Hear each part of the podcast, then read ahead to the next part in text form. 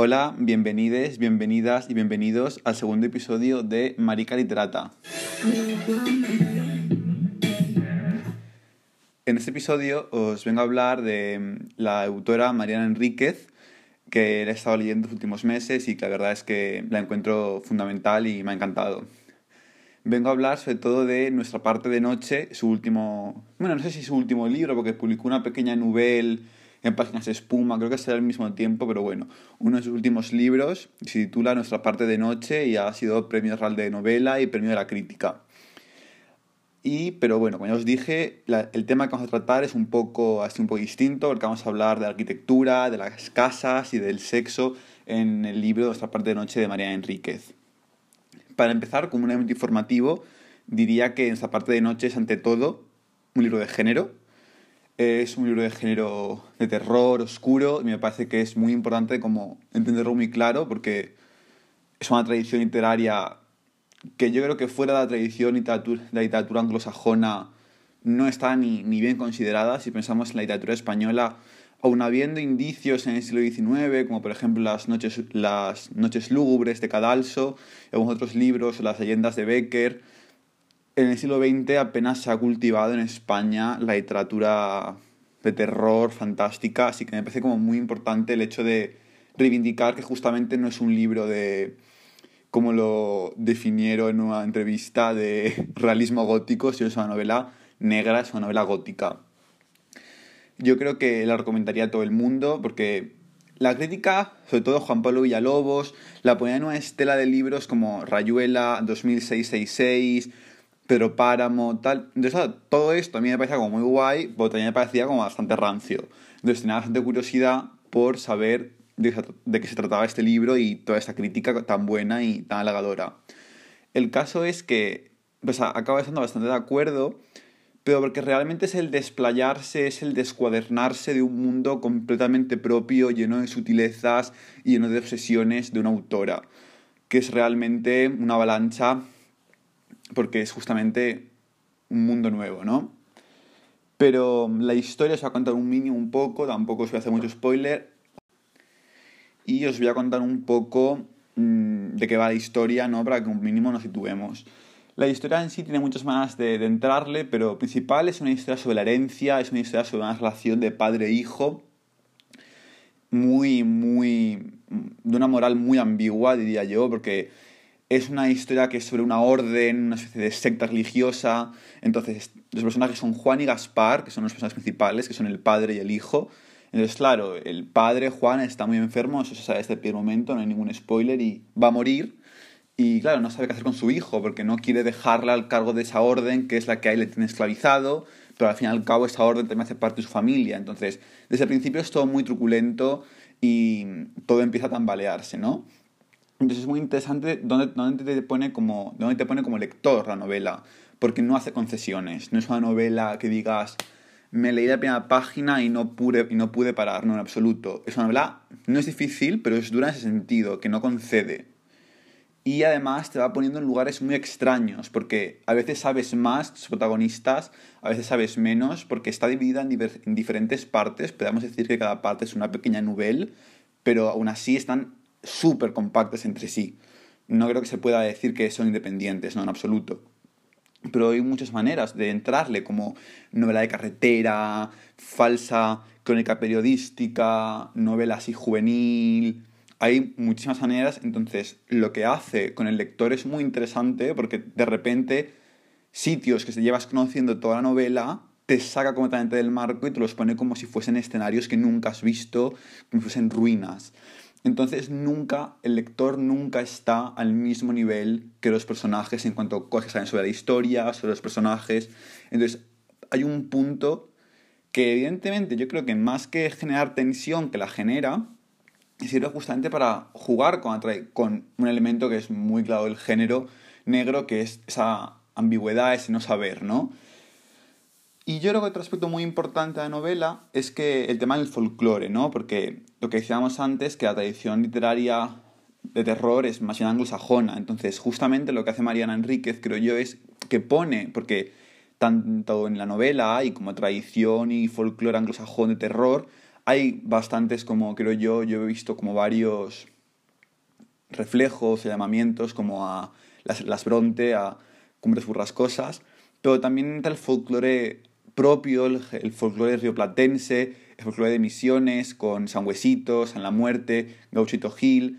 Entonces, justamente lo que hace es poner los dos tipos de folclore al mismo nivel. Lo que me parece muy importante porque, y eso lo conté en una entrevista, con lo que, lo que pasa con la literatura de fantástica y de horror en Argentina, como contaba Mariana, es que hay un doble elitismo, porque las élites culturales argentinas no eran, pues decir, locales o argentinas, eran inmigrantes europeos. Entonces ya no simplemente es que costase poner personajes del folclore popular porque fuese popular, sino que además de ser popular era nativo eh, de Argentina, por lo tanto es un doble juego muy esquizofrénico y muy fuerte lo que, lo que rompe justamente ella. Pero yo creo que el aspecto que más me interesa de la novela y el que vamos a tratar en este vídeo es las escenas de sexo, el sexo y el erotismo de la novela, pero no tanto las escenas sexuales más explícitas, que son casi litúrgicas, más que sexuales, sino de la relación que hay entre el cuerpo y el espacio, que me parece muy interesante y muy erótica. Así que para empezar os voy a leer un pequeño, fragmento. Yo creo que eso se ve bastante bien, se entiende bastante claro de lo que estoy hablando.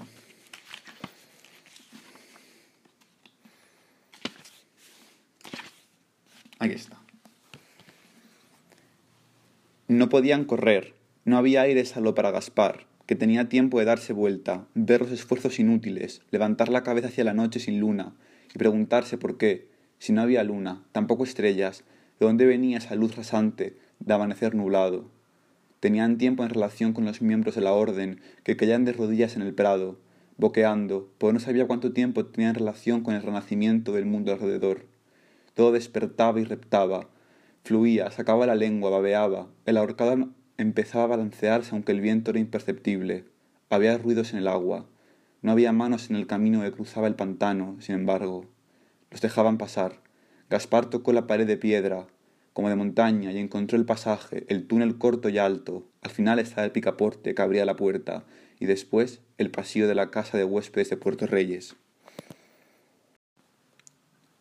Y claro, yo diría que es que en este fragmento hay un erotismo, diría casi cartográfico, ¿no? Porque de hecho unas páginas más adelante dice que el lugar estaba muerto de hambre entonces, lo que me interesa no es la personificación del lugar como tal, sino el componente sexual que se le atribuye. Lo interesante de este paraje que se encuentra dentro del cuarto de limpieza de una casa. Es decir, es una casa que en un cuarto se esconde, solo para quien sabe invocarlo, un paisaje completamente extraño. Me interesa esa sexualidad arquitectónica que implica, ¿no? El hecho de que dentro de un sitio se oculte algo, aparte un páramo completamente fantástico, que no se sabe muy bien lo que es, porque parece un bosque, pero no. Entonces, claro, estaba pensando desde ya esto, como que en, pues en cualquier otra, cualquier expresión artística, el erotismo está como muy presente siempre, muchos, muchos escritores, autores, compositores, pintores, etc. Y claro, estaba pensando que evidentemente en la arquitectura el erotismo también es muy importante y, estará muy, está muy presente, pero me parece que es quizás como menos explícito. Entonces, claro, estoy investigando sobre esto y encuentro como varios artículos bastante coñazo, como que hablaban, por ejemplo, de los rascacielos, como, eh, no sé, elementos fálicos, que todo fluye de abajo hacia arriba, tal. A mí, francamente, los rascacielos, si nos ponemos a ver los países que están compitiendo a día de hoy por edificar los edificios más altos, me parece que son pues una panda de adolescentes ridículos midiéndose el pito en el cuarto de baño del cole, francamente.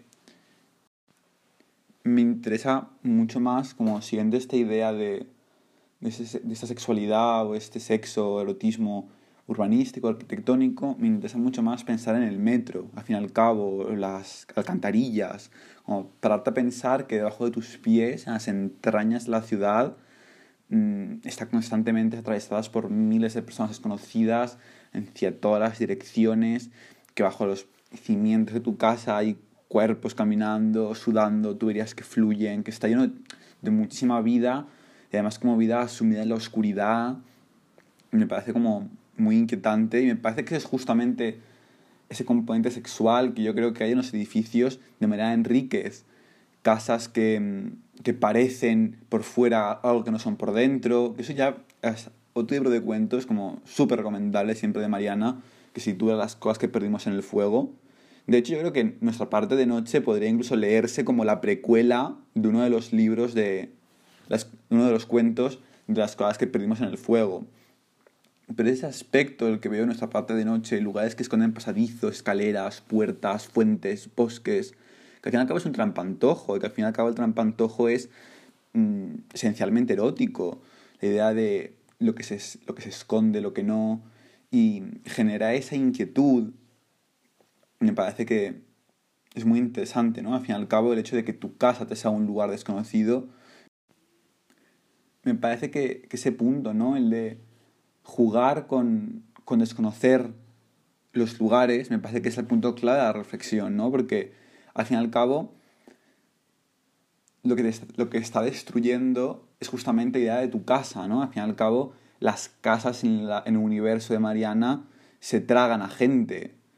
Entonces me parece como muy interesante además como pensarlo todo esto como uniéndolo al hecho de que sea en la casa, porque la casa es el templo, la vida burguesa, es el, el lugar privado por excelencia en el que rige la función de separarte y protegerte de los demás, ¿no? La casa fuerte, la casa muralla, la casa refugio, como un puerto, una tormenta, todo eso, Mariana, se lo pasa por el arco del triunfo, la verdad. Está, la casa es, al fin y al cabo, el lugar donde se configuran todos los códigos sociales de conducta, ¿no? Las relaciones afectivas entre nosotros, nuestra propia identidad, se, al fin y al cabo, crece en nuestra casa. Nuestra casa no es solo el lugar de protección física, ¿no? Pero es como el lugar de protección de, la, de, una determinada moral. Es como el fuerte que más que protegerte de los, de los demás a nivel físico, que también protege que ciertas tradiciones se perpetúen.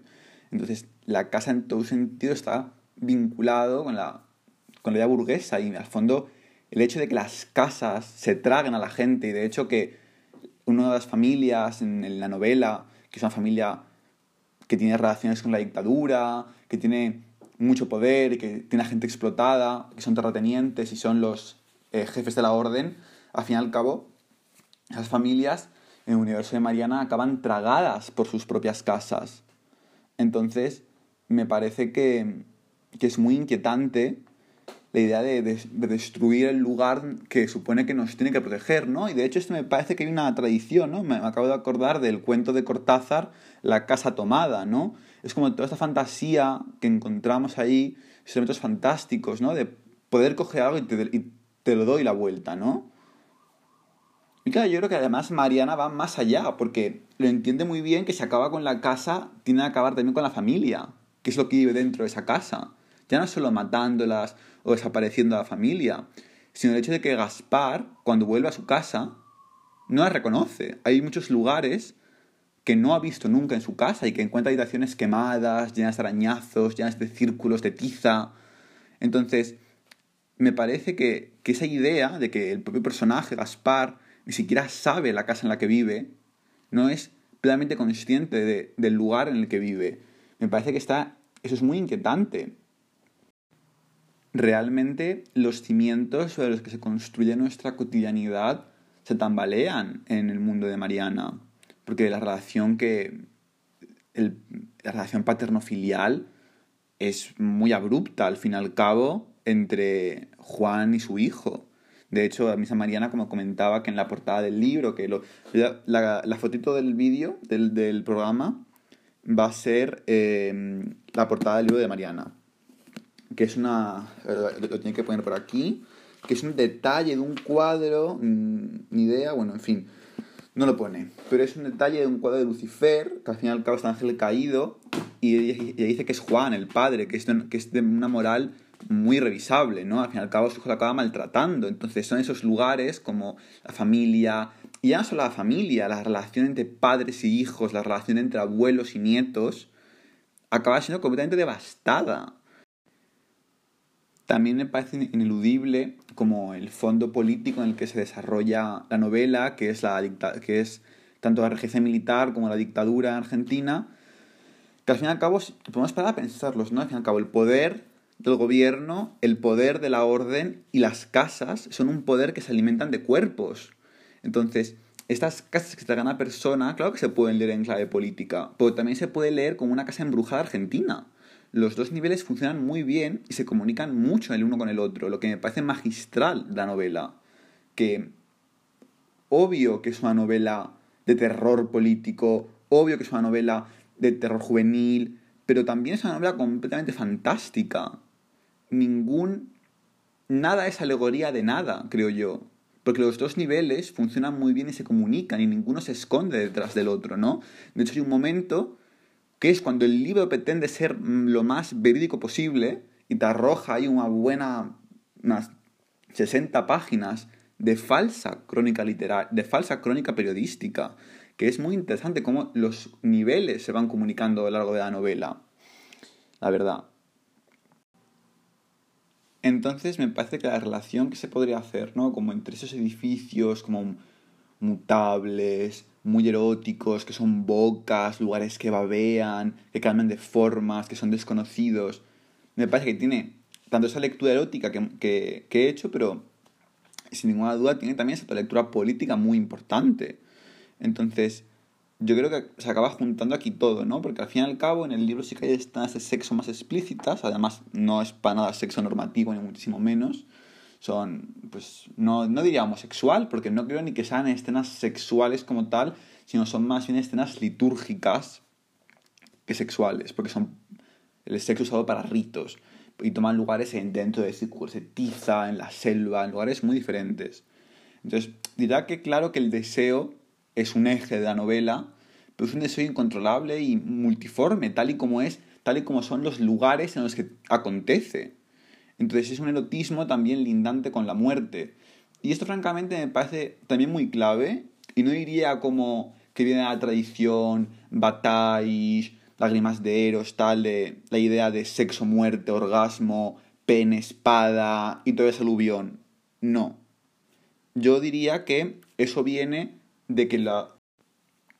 Y además, en esa última parte de la novela, uno de los personajes, Pablo, es, es, homosexual y justamente Pablo encarna, sin ningún tipo de metáfora ni de romanticismo, la tensión entre el sexo, la enfermedad y la muerte, porque hay personajes que se enferman, personajes que mueren, pero creo que en ningún momento, aunque el deseo aparece como algo oscuro, tanto en los rituales litúrgicos como en, la, en el propio despertar sexual de estos jóvenes en los años 80 y 90, que fue justamente además el momento en el que la autora empezaba a vivir su vida sexual y se lo cuenta en las entrevistas, creo que por todo esto, aunque el deseo se presente como algo oscuro, no es una elección de arrojar oscuridad y morbo sobre el sexo, sino porque realmente se entiende que el deseo no es algo independiente ni desvinculado de otros aspectos de la realidad. Y es que en este caso es una realidad que se cae a pedazos, tanto en el nivel, digamos, como no ficción, en el nivel de la democracia que está empezando en Argentina y los cortes de luz y los desaparecidos de la dictadura, a la realidad de la orden, la realidad de la secta, que digamos es como el nivel mágico, fantástico de la novela. Entonces, es una violencia que surca toda la novela y se cuela por todas partes. Y ahora para acabar, os quiero leer otro pequeño fragmento que me parece que encarna todo esto en, de desde otro lugar, porque lo creo que lo encarna desde la descripción, pero me parece, me parece, me parece hermoso y además lo que cuenta está en el lugar, en el mismo lugar que el primer, que el primer pedazo de texto que hemos leído, ocurre en el mismo sitio. No hubo respuesta. Cerró los ojos vio una chica rubia, desnuda, que caminaba bajo un cielo sin estrellas, perdida, pero no asustada. La vio bailando sobre un camino de tierra roja, con hilos de lana colgando del brazo y de las piernas, desprendida, desatada. Vio un planeta negro sobre el río, vio a su abuela sin labios y sin nariz, vio velas en el bosque y a una joven en cuatro patas caminando sobre huesos, vio a hombres y mujeres corriendo, todos mutilados, algunos sin piernas, se arrastraban o giraban sobre sí mismos. Vio un perro blanco, hambriento, el espinazo como bolas de metal incrustadas en el lomo. Vio una chica de vestido rojo sentada junto al pantano. Algo que salía del agua le comía las piernas, pero ella no se quejaba. Vio un torso pálido en un campo de flores amarillas. Y con esto acabo y no dejo de recomendaros que la leáis, la novela me parece, sobre todo porque me parece que es muy diferente a sus demás libros, porque desde el dispositivo cambia, porque claro, pasamos de cuentitos de 10 páginas o de una novela de 95 páginas a una novela de casi 700 páginas. Entonces me parece que, que se cuenta, que se cuenta todo. Me parece que es una aventura, es un libro que yo me bebí, me morí como en una semana. Realmente me parece que a todo el mundo le puede gustar un montón.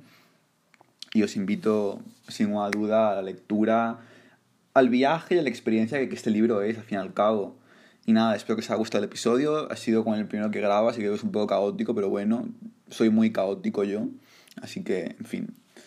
Y nada, un beso enorme, un brazo y nos, vemos en el siguiente episodio que creo que va a ser, no sé, Panero, Fernanda Melchor, no sé, no sé, no sé todavía, pero seguro que ya encuentro algo, a lo mejor incluso de la Morales. Y, y os lo cuento. Así que un beso y un abrazo.